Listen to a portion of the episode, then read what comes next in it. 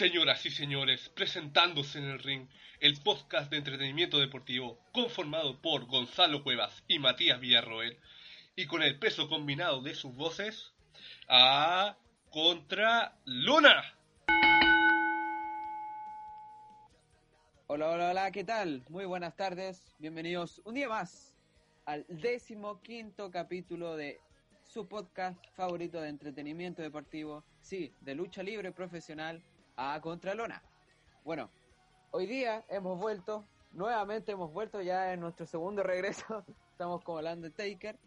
Eh, el tema que hablaremos hoy se lo adelanto al tiro, al tiro. Antes de presentar a mi compañero, el tema será las luchas cinematográficas, para que se haga una idea. Bueno, eh, partiendo, mi nombre es Matías Villarroel, soy su anfitrión, pero como costumbre, no estoy solo para hablar de lucha.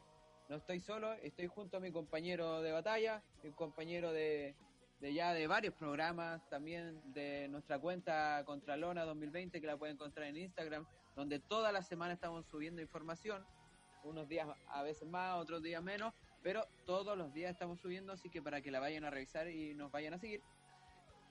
Eh, dicho esto, doy paso a mi compañero, eh, que yo creo que está ansioso por volver un día más, eh, ya que estamos un poco ocupados. Así que le doy el paso, por favor, Gonzalo. ¿Qué tal, gente? ¿Cómo les va? Así es, estamos muy ansiosos de volver, ya que el...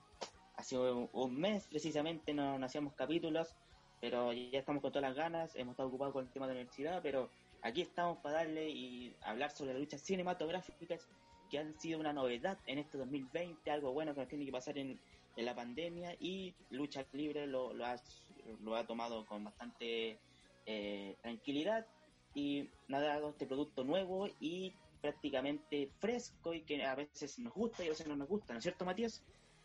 Así es Gonzalo, eh, tienes toda la razón. Eh, las luchas cinematográficas, yo creo que este 2020 ha sido un gran tema de conversación para nosotros los fanáticos. Eh, recordemos que este programa es para debatir, para conversar, para dar, para expresar nuestras opiniones eh, con usted, el público, con los usuarios que nos escuchan también.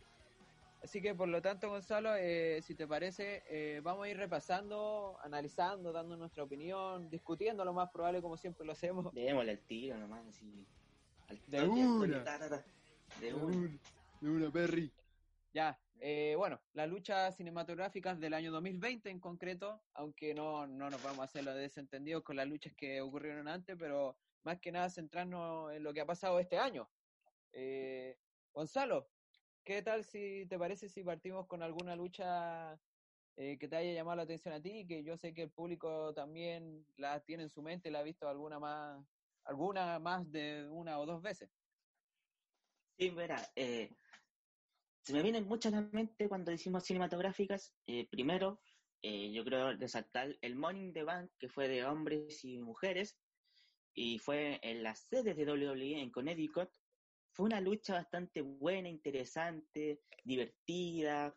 eh, jugaron con lo que con el, la rivalidad o, o lo que fue la lucha de A-Star con Undertaker, que después vamos a estar repasando es- esa lucha que también fue cinematográfica.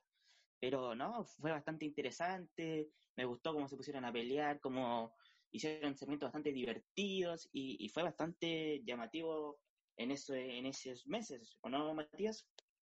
Así es, Gonzalo. Eh, como tú bien decías, Money in the Bank fue uno de esos eventos el cual nos permitió eh, conocer la oficina, la- lo que pasa dentro de, de nuestra empresa, entre comillas, favorita para algunos y para otros no, pero la empresa que todos vemos, eh, nos dio lugar a conocer muchos lugares que nosotros no tenemos idea, que quizás no son importantes, pero para el fanático es, es rico saber por dónde se pasean todos los luchadores.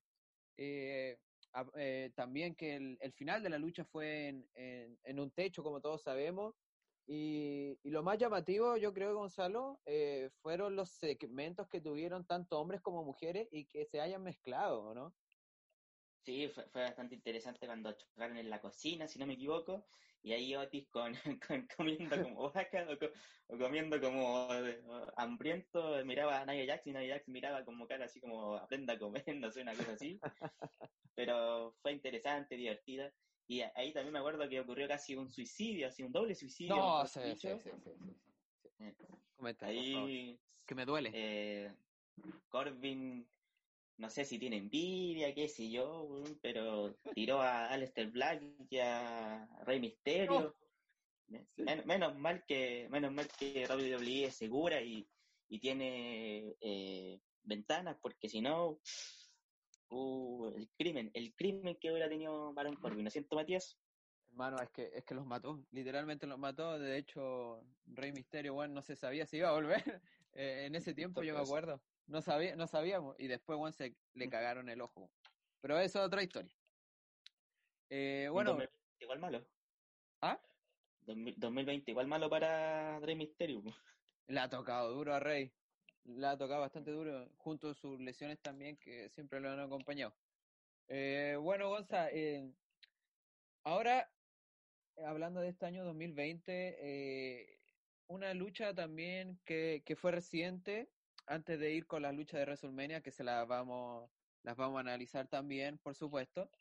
la, última que hubo de Swan Fight, la de Braun Strowman contra The Finn, ¿ah? porque estuvo The Finn en esa lucha, estuvo presente Bray Wyatt. Eh, ¿Qué te parece esta lucha cinematográfica? Bueno, Wyatt ya no tiene acostumbrado un poco a esto, pero fue, yo encontré que fue algo distinto a lo que había hecho antes.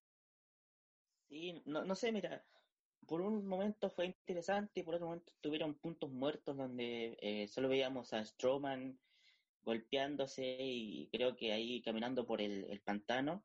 Pero fue interesante en, aspectos de que jugaron con algo, algo de, de, sentimientos, por decir algo, de Strowman hacia, hacia Alicia, no, hacia hacia Blitz, hacia Alexia Blitz, ese. Y ahí empezaron a jugar con que al, Alicia era, no, Alexa, Alexa, perdón, Alexa, Alexa era la, la hermana Migail, la, la tan famosa hermana Migail que en, su momento se pensaba que era Paige. ¿ah? Eh, una historia bastante interesante. En términos, tuvo cosas buenas y tuvo cosas malas, te diría yo.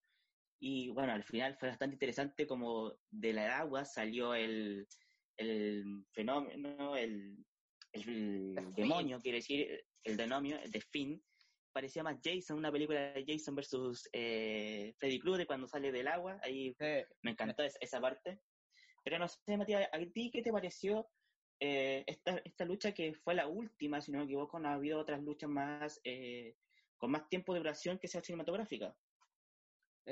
bueno, como tú, dices, como tú dices, Gonzalo, perdón, eh, yo creo que sí, no, no ha sido una de las mejores luchas de, de Bray Wyatt, quizás digamos en, en esto en de edición cinematográfico. Eh, fue algo más como un segmento en referencia más a Strowman, a lo que le pasaba a él, a cómo eh, Wyatt, o The en este caso, jugaba con su psicología, porque volvía como Bray Wyatt, después cambiaba de personaje a The después volvía a cambiar de personaje como el Devorador de Mundo. Entonces, eh, por ese lado fue interesante, pero fue un poco monótono ya que fue como todo en referencia a Strowman, no así como lo que hizo con John Cena, porque eso es una locura lo que hicieron, eh, lo vamos a comentar en cinco, minutitos más. Eh, y aparte fue sin título, ¿ah? algo a destacar, pero los efectos visuales, digamos, eso yo creo que un 7, ¿ah? no, no, no defraudó, no defraudó, sino que mal la historia yo creo que fue, ¿o no, Gonzalo?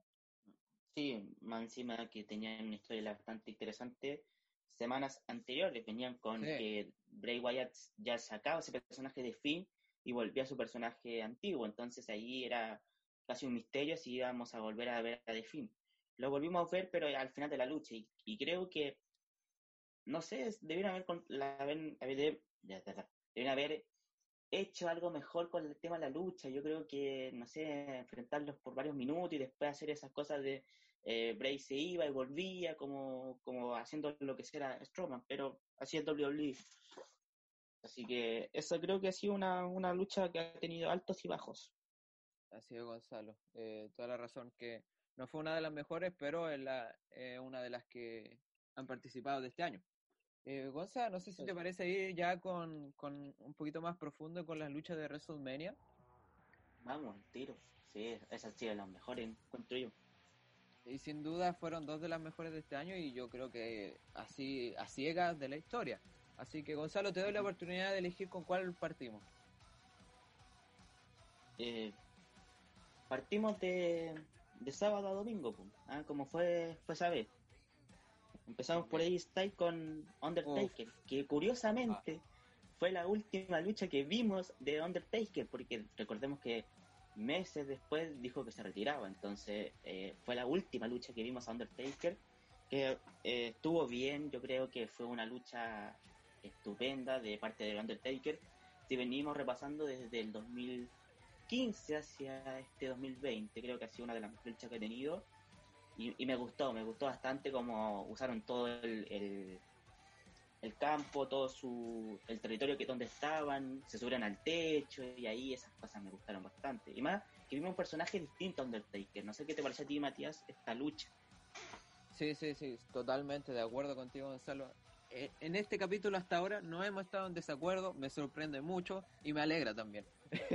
Eh, bueno, mm, ¿sabes lo que me pasó? Mientras más avanzaba la lucha, más me iba gustando, ¿ah? Al principio como que, ah, ya puede ser, pero durante el desarrollo de, la historia y de la lucha, eh, me fue agradando cada vez más con un Undertaker con su personaje antiguo del Baraz, eh, con un AJ Styles eh, dando cara, que pronunciándose, que quizás podría haberle ganado y, nuevamente descontar en la racha de, del fenómeno. Y no, a mí la verdad es que me gustó donde rompieron la cerca, después donde apareció DOC, eh, el Undertaker se vio en desventaja, y lo que más me llamó la atención es que si uno ve esta lucha cinematográfica y mira Undertaker, eh, uno siente como si fuera una película, y obviamente cinematográfico esto, eh, que no le pasan los años a Undertaker, sino que se ve bien, se ve mucho mejor que su última aparición en, ring haciendo luchas normales o haciendo segmentos normales. Entonces, eso yo creo que fue un gran, un grandísimo plus para esta lucha de Undertaker con AJ Styles. Sí, y, además que también, ahora que mencionaste a UC, eh, también fue la última lucha que vimos, que lo vimos a ellos, porque después uh, pasó esta ola de despidos. Eh, sí, yo también me subo a tus palabras, Matías, y creo que esto ha sido raro porque llevamos casi 10 minutos en el programa y nos están poniendo de acuerdo. eh, Impresionante. Sí, es como una cosa, es, es rara, no sé. Pero me gustó mucho porque vimos a Undertaker, como tú bien lo decías, nuevo, recuperado. Bueno, por momentos se veía como un, viejito, digámoslo, que tenía problemas para respirar, pero después se paró y era el Undertaker que uno ve y les gustaría volver a ver siempre, que no, no como hemos visto en luchas anteriores, donde casi lo hemos visto que casi se muere, o, o que está lento, que está muy gordito, no sé, pero esa lucha en especial creo que fue algo que, que marcó este año 2020. Y sin duda un rival como AJ Styles eh, le da un caché eh, tremendo. sí, pues te saca una lucha donde sea, si tú podés ser el más malo del mundo y, si tenía AJ Styles al lado, eres cinco estrellas, yo creo. O menos. Sí, totalmente. Así que yo considero que ha sido una de las mejores luchas, eh, fácil top 3 de luchas cinematográficas. Así que ojo con eso y, y, la han repetido varias veces como para que nos quede claro que, realmente marcó, está marcando un hito, ¿o no? Yo creo que sí, yo creo que a través del tiempo van a decir, 2020, ¿qué fue para ti en la lucha libre? Ah, ella está con Undertaker en una, en una lucha cinematográfica. Creo que fue una buena decisión haber hecho esa lucha de ese estilo. Sí, totalmente, una muy buena decisión y alguien que estaré nombrando un poquito más adelante ayudó en esta lucha. ¿ah? Eh, voy a decir su nombre para los que no lo conocen porque yo también me informé hace poco. Jeremy Borach. Si no lo conocen, búsquenlo. Él fue un presentador, editor de videos y guionista de Impact Wrestling cuando eh, Matt Hardy eh, recién empezó con su personaje del Broken. Entonces, por lo tanto, él fichó en 2018 por la WWE, para que todos sepamos, y él fue uno de los que influenció a hacer esta lucha y uno de los que trabajó para, para armar toda esta, toda esta lucha también. Así que es, es un nombre y hombre muy importante para, para lo que ha sido este, este progreso en la lucha libre, Gonzalo. Sí, y, además que sube por ahí también que Fox también ayudaba en, estas eh, producciones, ya que Fox tiene bastante material y bastante buenos eh, guionistas para dar estas luchas. Así es, Gonzalo. Eh, Gonzalo, ¿qué te parece si pasamos a una lucha que fue en el mismo WrestleMania, pero eh, no, no vamos a opinar nosotros, Gonzalo, ¿ah? Eh, Ah, no. no, no, no, no vamos a opinar, ¿nos vamos a quedar callados? Sí, también, pero van a escuchar a alguien, Gonzalo. Ok. Me Así que- sorprendiendo. Así que aquí le traemos un invitado que a continuación hablará de lo que le parece la, la lucha de Bray Wyatt con, con John Cena en WrestleMania y se quedará durante todo el programa para conversar. Así que ahora, ahora viene, lo va a admitir, lo va a admitir. Bueno, aquí está José Fuentes. Eh, José, hola, ¿cómo estás? Eh, Hola, hola. te presento a Gonzalo. Bueno, Hola, Gonzalo. José, ¿cómo... Buenas, José, ¿cómo estás? ¿Y tú? Bien, bien, todo bien. Bueno, José, eh, antes de que entrara estábamos, estábamos hablando sobre la lucha cinematográfica y que yo creo que estás enterado de lo que íbamos a hablar. Y. Y justo te presentamos para, para tu lucha favorita, pues. Así que si quieres decir algo, si quieres decir algo antes, eh, dígalo y pasa a comentar tu lucha favorita, que yo sé que te emociona bastante. Eh, es que encuentro que esa lucha fue buena, fue buena por cómo Wyatt se la llevó. Cómo Wyatt tomó la bandera y dijo, la lucha se tiene que ser, así, así, así. Porque la lucha, digo, por la película en sí, fue girada en torno a la mente de John Cena porque se puede decir improperios. sí, por supuesto, adelante, está confianza. ya, lo que hizo Huella fue cagarle la, la, la psiqui a, a John Cena para así ganarle. O sea, ocupó esa, ocupó esa artimaña porque el que peleó fue Bray Wyatt y no fue el demonio. Sí, Y al final salió el demonio para rematarla, pero en la lucha es Wyatt. Y Wyatt ocupó mucho simbolismo como de la vida de Cena. Cuando imitó o cuando dijo la canción de la frase de Nicky Vela y cuando representó al NWO, ocupó, ocupó a Cena como Hogan, que es en- indirectamente le dijo la pala. sí, sí, sí, sí, sí. Entonces, entonces ocupó como esos términos, incluso eh, antes de que ganara, y hubo un flashback de varias escenas. Y mostré la escena de CM Punk con cuando le manda el besito cuando le gana en el Money Bank.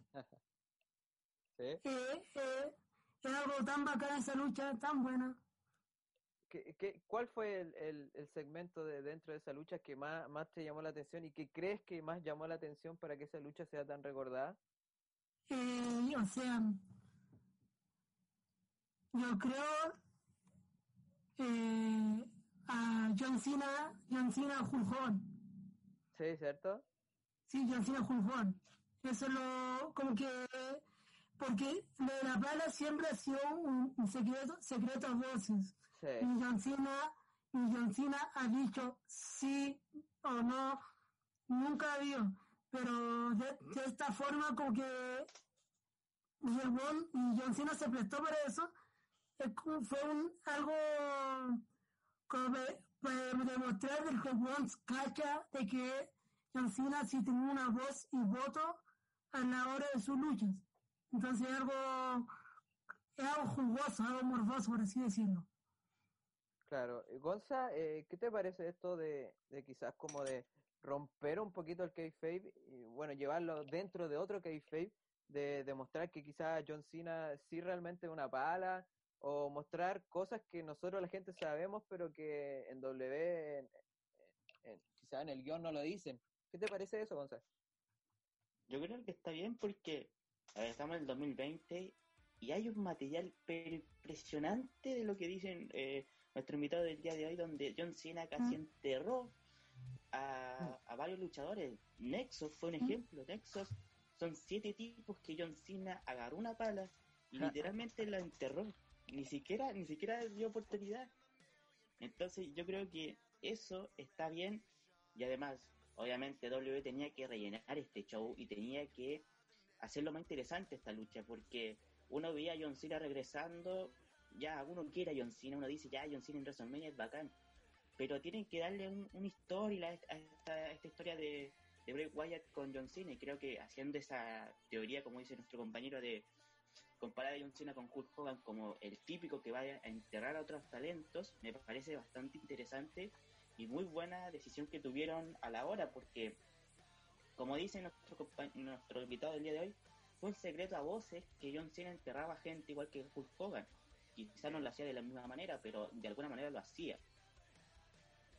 Sí, sí. Eh, yo quiero destacar sobre todo el momento de, ya que ustedes dos hablaron del fútbol, el momento de cuando Wyatt hizo la de Kurt Angle, eh, me gustó bastante, porque fue un repaso entero a su carrera, la de John Cena, era como decirle, oye, tú ya hiciste tu carrera, eh, aquí termina, yo soy la nueva cara, por decirlo así, y está haciendo así. Y me gustó sobre todo ese momento. Eh, al principio yo sentí que como no hubo lucha, no fue buena, pero después viéndola de nuevo, eh, o cualquiera, yo creo que a, a varios le pasó lo mismo, que viendo de nuevo esta lucha cinematográfica, esta película, fue lo correcto, fue todo lo correcto y lo hicieron todo bien. Impresionante que W haga todo bien. Esto no pasa seguido, pero hicieron todo y, bien. Y más, más impresionante es que le dejaron uh, que le dejaron la creatividad o el qué hacer a un luchador, porque se, se confirmó de que Bray Wyatt junto a otro tipo fue lo que pronunciaron esta lucha. Y es muy raro que Bray Wyatt produzca una lucha. Sí, pues, sobre todo porque uh -huh. también y no, no, es un tipo calado. Entonces eso uh -huh. sorprende mucho más.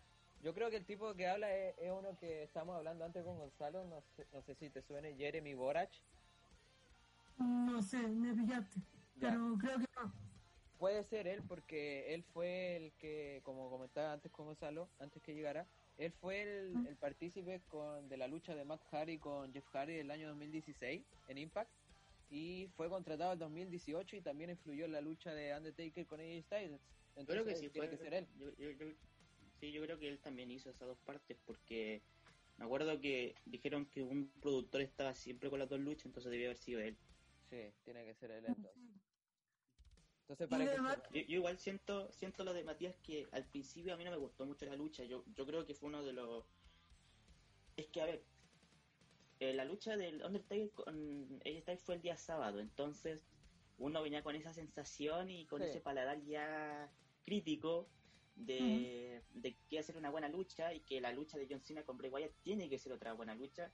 Entonces, como empezó, ahí empezaron a, a no nos gustarnos y fue bastante eh, aburrido al principio, pero ya después, viendo cómo, cómo John Cena le hacían un referencia, de, referencia, quiero decir, de que su carrera ya terminó, de que eh, es el Hogan moderno. Y también me gustó cuando estaban luchando, hicieron ese segmento de WrestleMania 30, cuando empezaron sí. a hacer los cánticos de Él tiene el mundo en sus manos.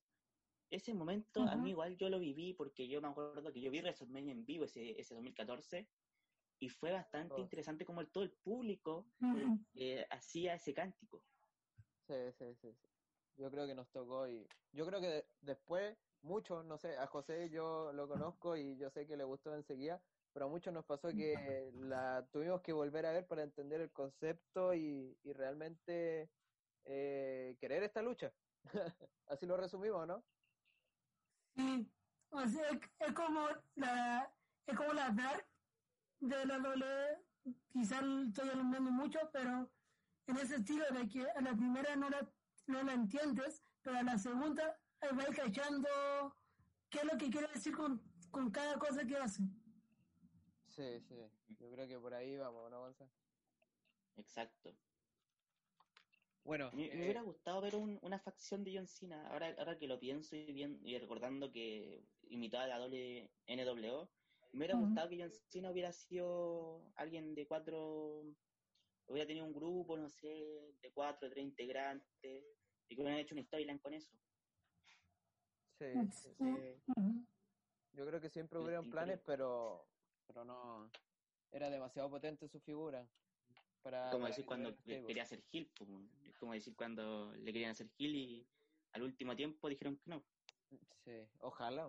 Pero bueno, eh, si les parece, chicos, eh, vamos a continuar repasando un poquito más de lucha. Eh, yo creo que hablamos Ujú. harto sobre John Cena y Bray Wyatt. Bueno, a todo esto, ¿qué nota le ponen de, del 1 al 7 a la lucha?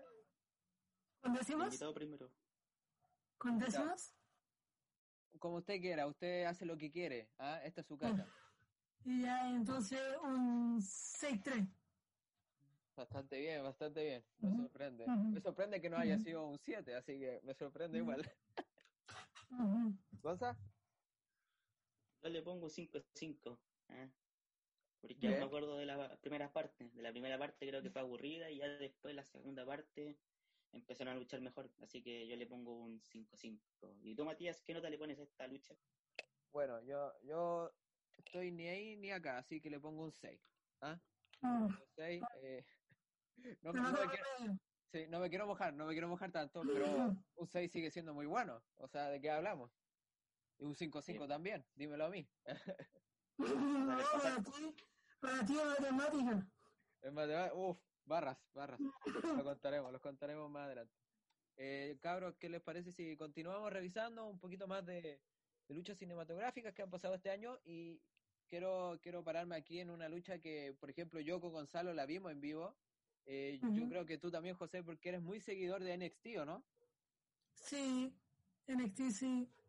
Ya, por lo tanto, eh, ahora vamos a hablar un poquito de lo que fue el Backlot Bravo, eh, una lucha que ya ocurrió en un WrestleMania de, de los años 90 con Roddy Piper y Goldust. Eh, hablamos de la lucha por el campeonato entre Adam Cole y Velveteen Dream. Eh, bueno, yo creo que Gonzalo me, me da el permiso para que hable el invitado primero, supongo. Por supuesto, sí. Como dijo Matías, esta es su casa, así que hable Mm. nomás todo lo que quieras. Y aquí tenemos hasta la El medianoche, si en NXT. Me faltaba uno. Es verdad que tú eres el, el encargado de la AEW. No lo diga aquí, no lo diga aquí. Ah, perdón, perdón. Matías, encargado de... De, Lucha. podcast, del podcast, nada más, Sí. la Contralona. Ujú. Ya, eh, por favor, José, deleítenos. siendo grabado. Deleítenos, por favor. Sí, sí, O sí. sea, a mí Dream no me gusta tanto como pelea, ¿ya? Ya. Eh, pero como que el personaje me cautiva. Oh, oh, O sea, en, el sentido de que me, me interesa el personaje, Ah, ya, ya, pero con, como luchando, eh, no mucho. Incluso me sorprendió a mí cuando le dieron la oportunidad, porque Velveteen, yo, yo digo que solamente para Midcard. Si se mejora un poco, eh, puede ser para algo más. Pero me sorprendió esta lucha, fue bastante buena. Y quizás fue la mejor, de la- no, no fue la mejor de esa noche, pero fue bastante buena. Sí, encima Adam Cole, Adam Cole, él hace partido por sí solo. Es cosa de ver cómo luchó contra Pat, Pat McAfee Sí. y bueno, Adam Cole después, yo creo que hasta el Lars Sullivan hace una buena lucha con Adam Cole. Es, es parecido a Styles en, en cuanto a sacar lucha a otros luchadores que quizás son limitados. Sí, sí, tiene como que tiene ese algo de no sé si apoyar, pero de ser capaz de mostrar al otro bien. Porque hay muchos luchadores que por más que le des una una lucha una lucha buena ellos ellos no, no lo pueden no, no pueden hacer a otro mejorarlo Sí, sí. sí. En por ejemplo Sí, sí. a ti lo que te pasó con Damien Priest. sabía, sabía. Tú a Damien lo encontrabas malo, Sí, sí, sí. Es verdad. pero fue evolucionando. Cuando, cuando hicimos el análisis, cuando hicimos el análisis previa en Your House, Me escucharon, me escucharon, me están cagando palo ahora. Oriana, Oriana Sares, Matías Vivo, acá. Eh, pero eh, él, eh, mm, por ejemplo, ya el Damien Priest, él solo fue mejorando. Aquí Adam Cole, él es capaz de mejorar a alguien en una sola lucha. Sí, sí, sí. sí. Yo creo que Entonces. Ujú. Eh, oye, eh, Gonza, ¿qué te parece que, que José en esta lucha haya indicado que quizás Velveteen Dream no, no, no era capaz, solamente que tuvo una excelente lucha, porque fue una excelente lucha gracias a Adam Cole? estoy en desacuerdo ¡Vamos! con, con nuestro invitado. Yo pensé cuando él dijo que Valentin Ring no, no era buen luchador o no tenía el, el talento, yo creo que ahí Matías le iba a decir, eh, ¿se puede retirar por favor? Eh, no vuelva más. No, eh, ¡Puta! mentira. No, mira, eh, todas las opiniones son respetables, Ujú. pero creo que Valentin Ring igual tiene buena lucha, si es buen luchador, es técnicamente igual bueno, pero no sé, tal vez su personaje debe ser un poco más, más cambiado. Tiene, desde que llegó, que ha, ha tenido ese personaje, entonces yo creo que lo pueden cambiar, mejorar un poco. Eh, pero no, yo digo, dio una buena lucha, yo creo que hizo su parte, la hizo bien. No, no hizo que Adam Cole hiciera toda la lucha como fue en Takeover 30 con el otro, con el que era entrevistador. Pero no, no, creo que tuvo un- ese, gracias. Mm. Y tuvo buenas luchas y al final Vale igual tiene talento, lo, lo tiene. Ujú. Tal vez le falta, no sé, para ser campeón máximo, un carisma que Triple H eh, le dé el título, pero yo creo que tiene potencial para, para dar buenas luchas. Y además me encantó cuando llegó en ese humilde auto, humilde, humilde, humilde auto. Y yo creo que cualquiera lo puede tener en Estados Unidos. Pero no, o sea, fue una buena lucha. Ambos hicieron su parte. Sí. Al final eh, fue una buena lucha porque los dos eh, hicieron su parte, no solo porque Adam, Adam Cole se puso la lucha al hombre.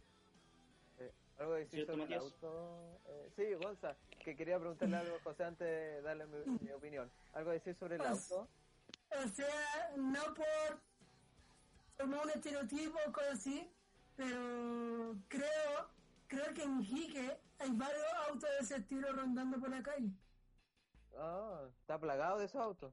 No, no, o sea, no ha plagado, sino como un poco más de lo normal es ver esos autos, porque creo que Iquique tiene una zona franca y los autos son muy baratos, cosa que en Punta Arena no son así. Yo fui a Punta Arena y fui con el cuento de que no, la zona franca, todo más barato, Mm, es un precio normal. buen dato, pero te pregunté. No, mentira. Eh, ¿Me recuerda haberte preguntado? perdón, perdón, ya. Nunca más vengo, nunca más vengo. No, no. Pero es buen dato para que la gente lo sepa también. Eh, Ujú. Yo comentar que a mí ese, ese spot que tuvo Velveteen Dream cuando eh, se dio una vuelta de carnero con, con, ¿cómo se llama? con Adam Cole en su espalda sobre la silla, eh, yo creo que ese fue uno de los momentos culmines. ¿ah? Eh, ¿La Canaria?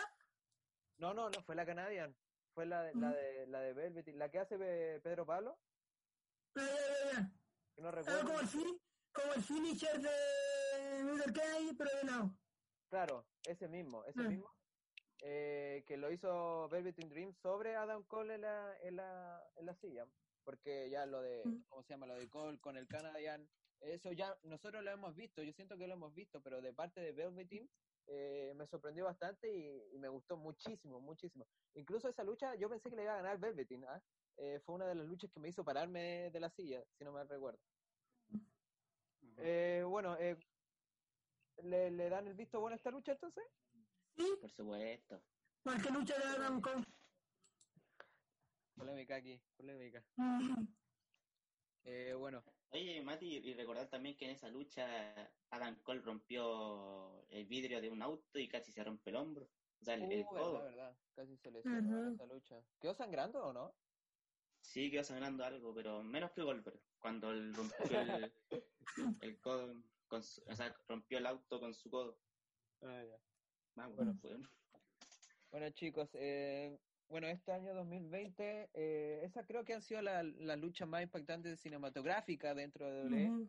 Eh, igual vamos a nombrar que el Gargano versus Champa no fue cinematográfico, pero sí, sí fue editado, por, por eso lo nombramos.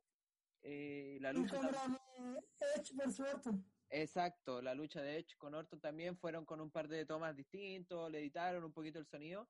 No alcanza a hacer luchas cinematográficas, pero sí un, un poco de detalles que realmente ayudó a las luchas, que igual las luchas solas eh, hubieran sido buenísimas como lo fueron. Eh, bueno chicos, eh, aparte de W, también este año hubo una luchita que a mí me gustó bastante, los voy a dejar hablar ustedes primero. Eh, fue la del, del estadio en, en Florida, la de All Elite Wrestling, la de Inner Circle, donde está Jericho, Jake Hager, ex Swagger, bueno, ustedes lo, todos conocen a los integrantes, a Miguel contra The Elite y Matt Hardy. Eh, ¿Alguno quiere partir por comentar? Porque yo, yo digo esto y me emociono. Yo lo vi, yo lo vi, te evito por muertes, evito muertes. Gonzalo, entonces, dale, Gonzalo. por favor. Eh, ¿Comienzo yo entonces o, o quiere el invitado? A mí me da no, lo no, mismo. parece que no quiere. Lo, lo mejor fue cuando le pegaron, cuando le tiraron la pelota a Jericho y le golpeó los no bajos. Eso fue, eso fue lo único que vi, que he visto. Ya, eh, dale, Gonzalo. Ah, yo, varios momentos, yo me acuerdo cuando Dex, o sea, Swagger entró a, a un bar y estaba el, el compañero de Omega Page. y se empiezan a, eh, Page, y como que empiezan a tomar así y el tipo ahí todo relajado tomando y después le pega con un, no sé si era una botella o, o un vaso en la cabeza Ambos, yo creo. y lo pone en la mesa y todo el tema. Me, me dio ese, ese segmento, ese segmento. También me dio el, el de Sammy Guevara cuando lo persiguen con el auto. Sí. que fue, fue interesante como el tipo corrió. Parecía Usain Bolt corriendo, en serio. Yo, yo me imaginaba que iba a saltar todo el edificio. Y después me acuerdo de los movimientos que hicieron eh, en las gradas y después se tiraron en. Creo que fue una plataforma, no, no sé, no me acuerdo muy bien, o fue como un, eh, una área donde estaba un- una carpa, algo así. Pero se tiraron y creo que la rompieron a Sammy Guevara ahí. Ese fue el final de la lucha, ¿no?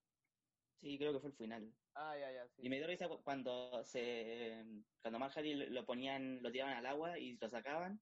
Sí. Creo que fue en esa lucha o fue en otra y se transformaba así como el loco o le, le tiráis agua caliente, agua helada y se transforma. Sí, sí, sí. Yo quería destacar ese segmento, Gonzalo, ¿ah? La, la, cuando a Matt Hardy, eh, ahí lo tenían Santana y Ortiz, si no mal recuerdo, y cada vez que lo metían al agua, eh, salía con, con sus personajes, salía con el Matt Hardy de 2000, después con el Broken, después con eh, el, el Woken, de- con los hermanos Hardy. Y yo sé que a, a, a José le gusta bastante Matt Hardy, ¿o ¿no? Sí, me gusta, me gusta. me- Yo cuando, cuando era chico, pues yo era en el 2007, usted también, Sí. y mi vida era muy bonita porque yo conocí al Matías.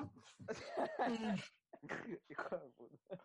Eh, yo, me- obviamente me gustaba más eh, Jeff que Matt, pero posterior a que Jeff se fuera, me, me gustó, me gustaba el personaje, la canción incluso de Matt Hardy que tenía.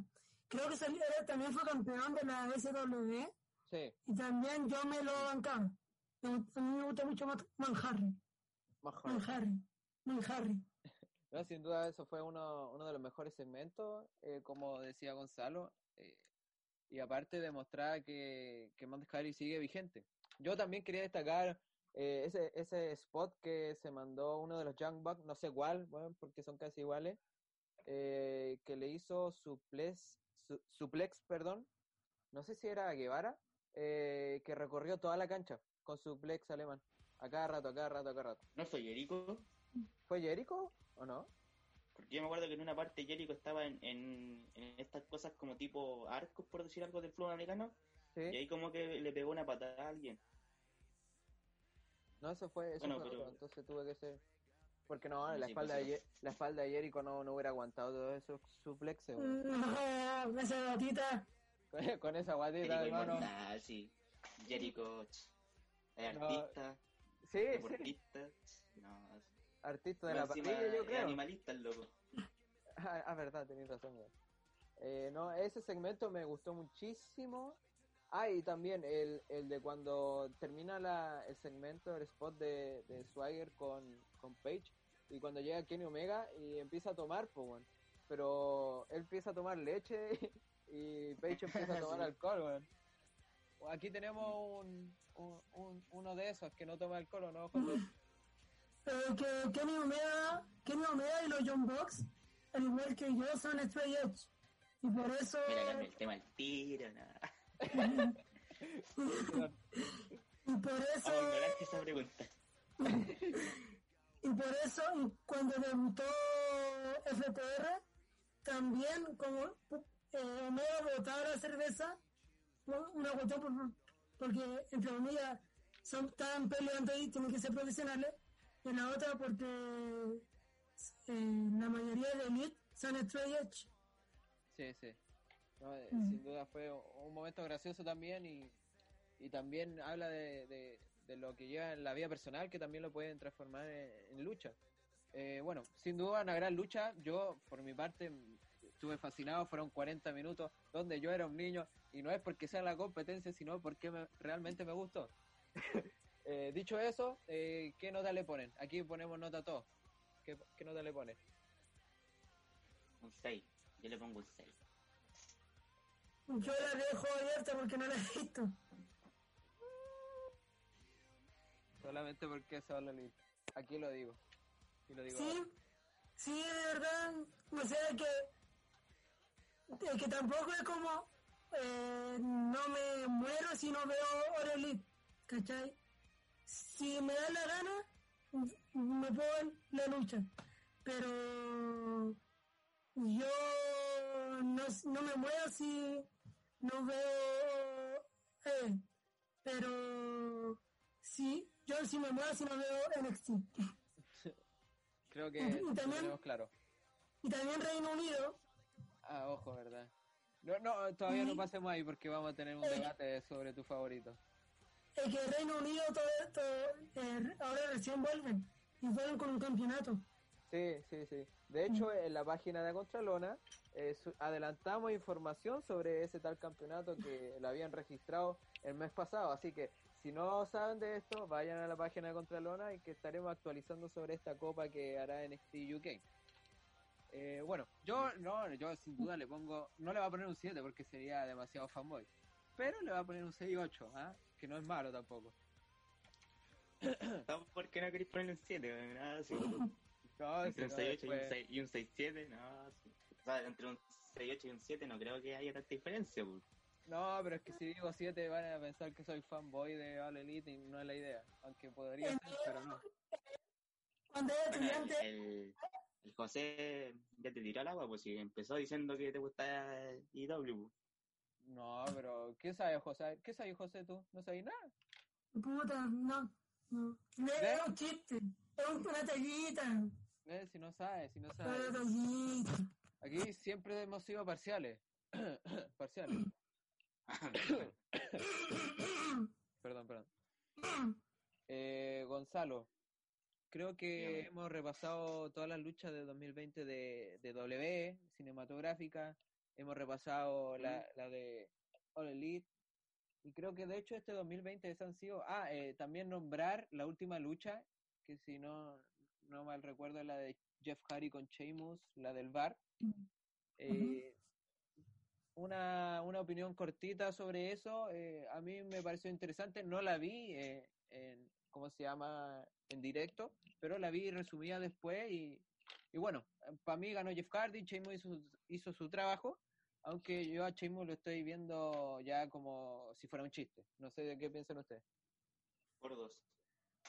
O sea, el personaje que tiene ahora es como lo único que le falta es que pase en un bar, porque el tal estereotipo, el personaje que está mostrando hoy en día Chimos, es el, el estereotipo de que los irlandeses son buenos para pelear en cualquier parte. Y Sí. con la vestimenta y cosas así, eh, eso está eso está mostrando Sheamus. Y, y Sheamus es un buen luchador.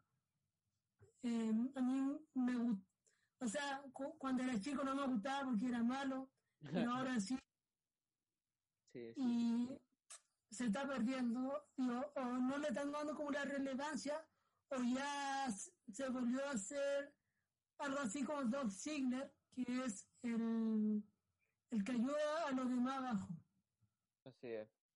Bueno, eh, quería, quería comentarle y debatirlo esto unos cinco minutos, porque hemos comentado más o menos todo sobre las luchas cinematográficas de este año 2020, pero quería saber en, en cuánto ustedes han visto, porque yo sé que han visto muchas películas, han visto muchas series también, Mm. eh, ¿cómo, ¿cómo es la calidad que encuentran ustedes que han tenido las luchas? Porque esto es algo nuevo para nosotros, quizás hemos visto Mm. un par el año, los años pasados, pero esto no ocurre, no ocurre seguido.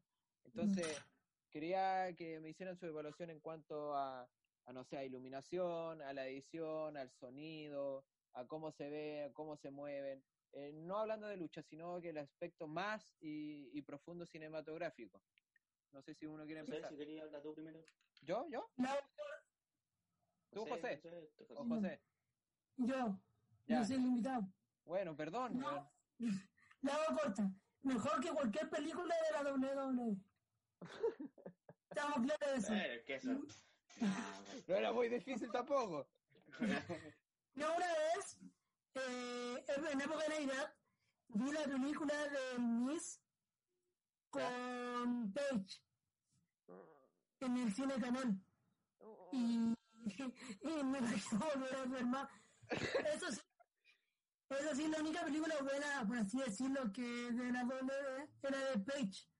Pero en el sentido de que es buena como para verla un domingo, Cuidado, cuidado con la Page, cuidado con Page. Mm, o sea, un- Sí.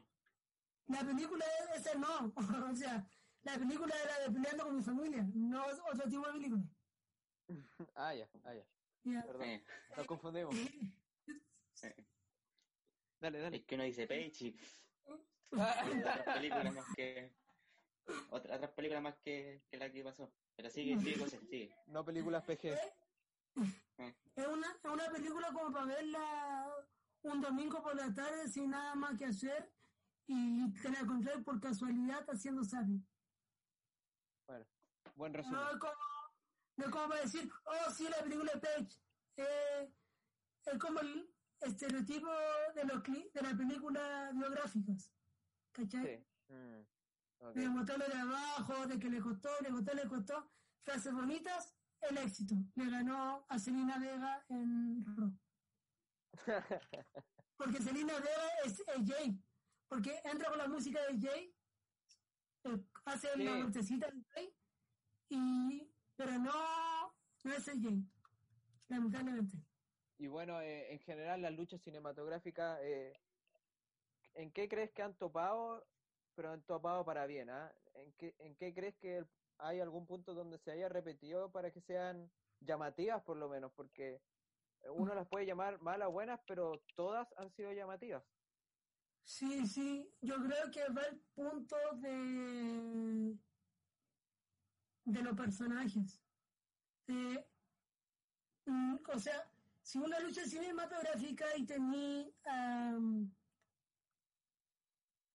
Randy Orton con, con Santino Varela, por así decirlo, no, tú no me vas a dar una lucha en la que los dos, los dos se estén pegando, sino eh, tiene que ser una lucha en la cual me demuestren el personaje de Santino Varela, su personalidad, cómo es, cómo es afuera, cómo es interactuando con el resto, y lo mismo que Randy. Entonces, si me den una lucha que pasen peleando, pasen peleando, y sea seria, pero seria en el sentido de que pura pelea, sin chistes, sin nada, llega a ser aburrido porque es lo mismo que ver una lucha en directo.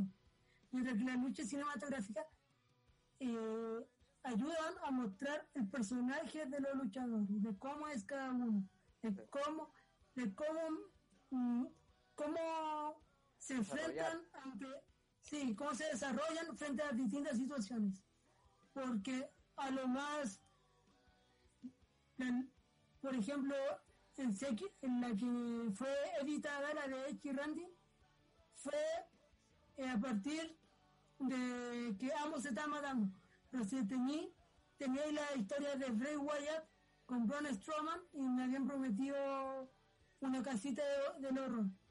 ¿Cómo tú no vayas a dar una lucha 100% lucha? Digo, una película 100% lucha. Que ese 100% lucha fue uno de los primeros, una única, únicas luchas argentinas que he visto en mi vida. Pero en la de en la de Casita de los Horrores me mostraron la personali- personalidad de Bray Wyatt, pero no el Bray Wyatt ahora, sino el Bray Wyatt de hace cinco años. Sí. Y es entretenido. Y mostraron a Braun eh, siendo entontado, por así decirlo, con eso. Y encima te mostraron, entre comillas, a la hermana de Israel. Entonces mostraban la personalidad del personaje. No mostraban al, per- al luchador, sino al personaje en sí. Y eso es lo que ha mejorado y ha ayudado bastante a esta lucha. Que han desarrollado muy bien a sus personajes. Ok. Yo creo que ese es un muy buen punto. Eh, Gonzalo, ¿tú qué opinas? ¿De, de qué? Eh, dime lo... En ¿de lo general, último? en general que... Mm. A ver, eh, ¿qué puntos han sido los claves para que estas luchas cinematográficas sean tan llamativas?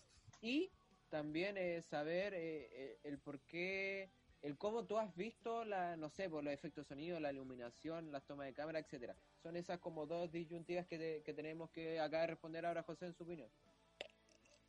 Sí, mira, eh, rescatando con lo que dice José, el tema de las luchas me parecen bien porque, eh, como dice José, sacan del, del luchador y ponen al personaje. O sea, el, el personaje, cómo es su mundo.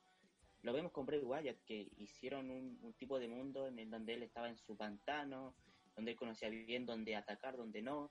Y, y Braun Strowman jugaba con eso de que estaba no sé si perdido, pero estaba como des- desorientado porque ya no estaba en el pantano donde David creció, ¿cachai? Porque ya era otro personaje, si no era el personaje de- del trencito, como yo le digo, a, a volver al pantano, entonces ahí se perdió tal vez, no se acuerda de mucho, entonces me gustó como, como jugaron con el lugar.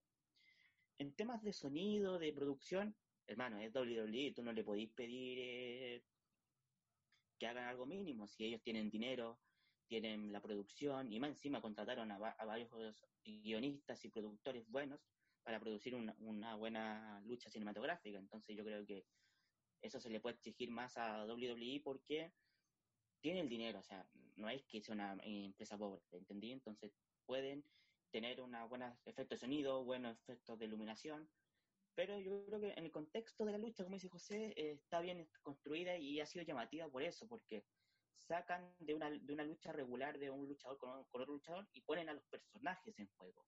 Eso encuentro que es positivo. Sí, sí.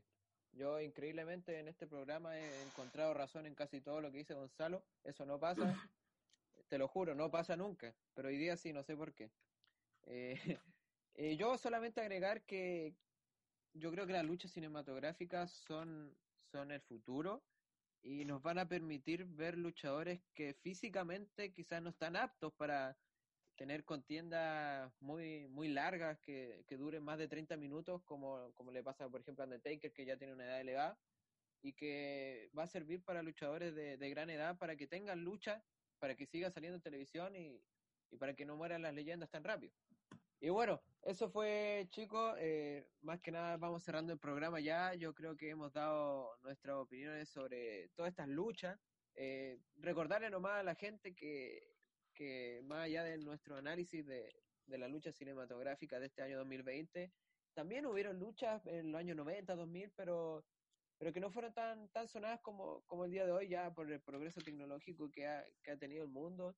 Eh, luchas como la de, bueno, recordás, como la de Stone Cold con Booker T en el supermercado, como la de Triple H con Randy Orton en, en la casa de Randy. Son luchas que quizás en un programa futuro podríamos comentar más porque en su época no era, era otra cosa, no es como ahora.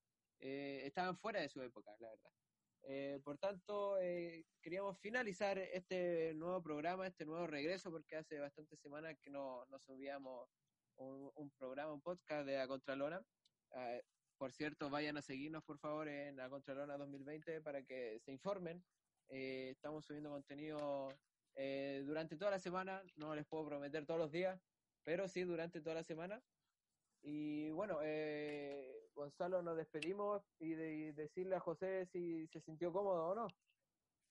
Sí, bastante cómodo, Máxima. Este podcast fue aprobado por Lance Archer. Eh, ah, sí, sí, sí. sí. Certified, Certified Bone y Tommy Dreamer, ¿no? Así es, los mismísimos tres que has comentado. Esos grandes luchadores conocen este podcast, no lo escuchan, pero saben de la existencia de, este, de esta página, de este proyecto que ustedes tienen. Muchas gracias, eh, José, por eso, Gonzalito. Mm. Sí, bueno, como bien dice Matías, algunas luchas que fueron, están en este, en este, concepto cinematográfico, pero no en su tiempo, obviamente, no estaban definidas de ese modo. Así que igual se perdieron algo importante y creo que fueron rescatables algunas, otras no las vean. Por favor, no vean ninguna lucha de ACW que hayan sido de este concepto, porque unas son malas y otras luchadores ni siquiera se notaban que querían luchar, hermano. Era, increíble. Así que. Diga. Ah, sí, dime. No, que Gonzalo termine lo suyo. Ya. No, y bueno, y era eso, más que obviamente vamos a volver como a capítulos de Contralona, eh, hemos tenido cosas de universidad, por eso no hemos grabado tanto, pero siempre estamos en la página de Instagram subiendo alguna publicación. Como dice Matías, todas las semanas, no todos los días, pero todas las semanas, seguro una publicación una vez por semana, pero ahí estamos subiendo contenido y todo. Lo van a tener. Eh, eh, lo, van a tener.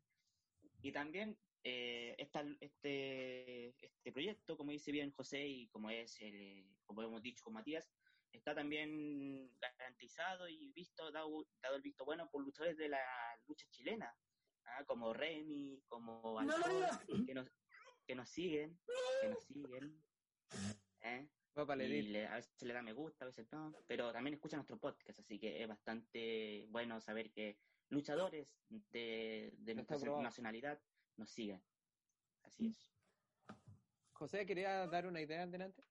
No, no hay idea, sino recordar un momento, un segmento que me acuerdo de el antiguo campeonato hardcore en una lucha, creo que era Crash Holly contra los Headbangers.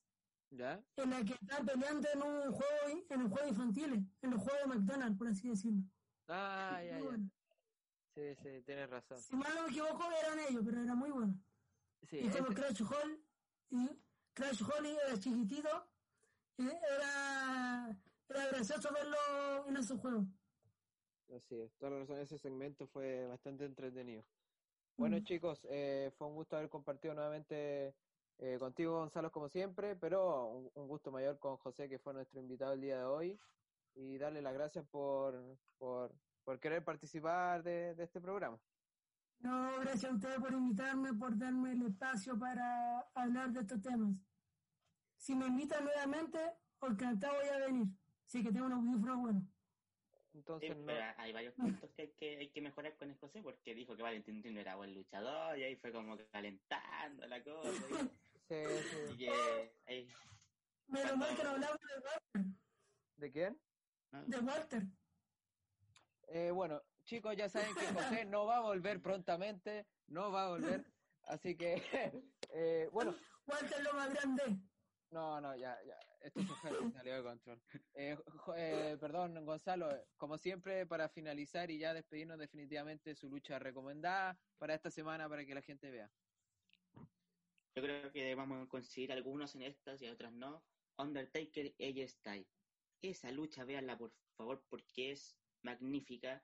porque superó las, las expectativas que uno tenía por ver luchar a Undertaker y creo que fue una lucha bastante buena y que significó el retiro y creo que fue más emocional si la ven desde ese punto de vista ahora, cuando sepan que fue la última lucha de Undertaker, entonces ahí va, va todo, va emoción, va suspenso, va, va todo. Ok. Eh, José, ¿alguna lucha recomendable para que el público observe? ¿Pero cinematográfica o cualquiera? De lo que se te ocurra, de la que tú quieras. El otro día estuve viendo, me dio una maratón de madrugada de lucha libre y vi una lucha en ¿De Vladimir? Honor. ¿De Vladimir? No, no, Kozlov, ese no. Kozlov, digo. No, este, este de americanos. Ah, perdón, Eh, perdón. Red Dragon versus Roddy, Roddy Strong y Adam Cole. Ustedes dirían por qué. Porque es Red, Red Dragon, son Kyle O'Reilly y Uf. Bobby Fitch. Entonces verlo ho- hoy en día ellos dos, el- este cuarteto de luchadores juntos, peleando en Ring of Honor, fue muy bueno y muy, fue muy grato de ver. Ok. Eh, Mm. bueno, y mi recomendación es, es también un parte de, de lucha cinematográfica, la de Anner Circle. Eh, cómo no esperarlo contra The Elite y Matt Hardy para que la vean también. Si, como, como el José, que no la ha visto entera, debería verla, así que la recomiendo.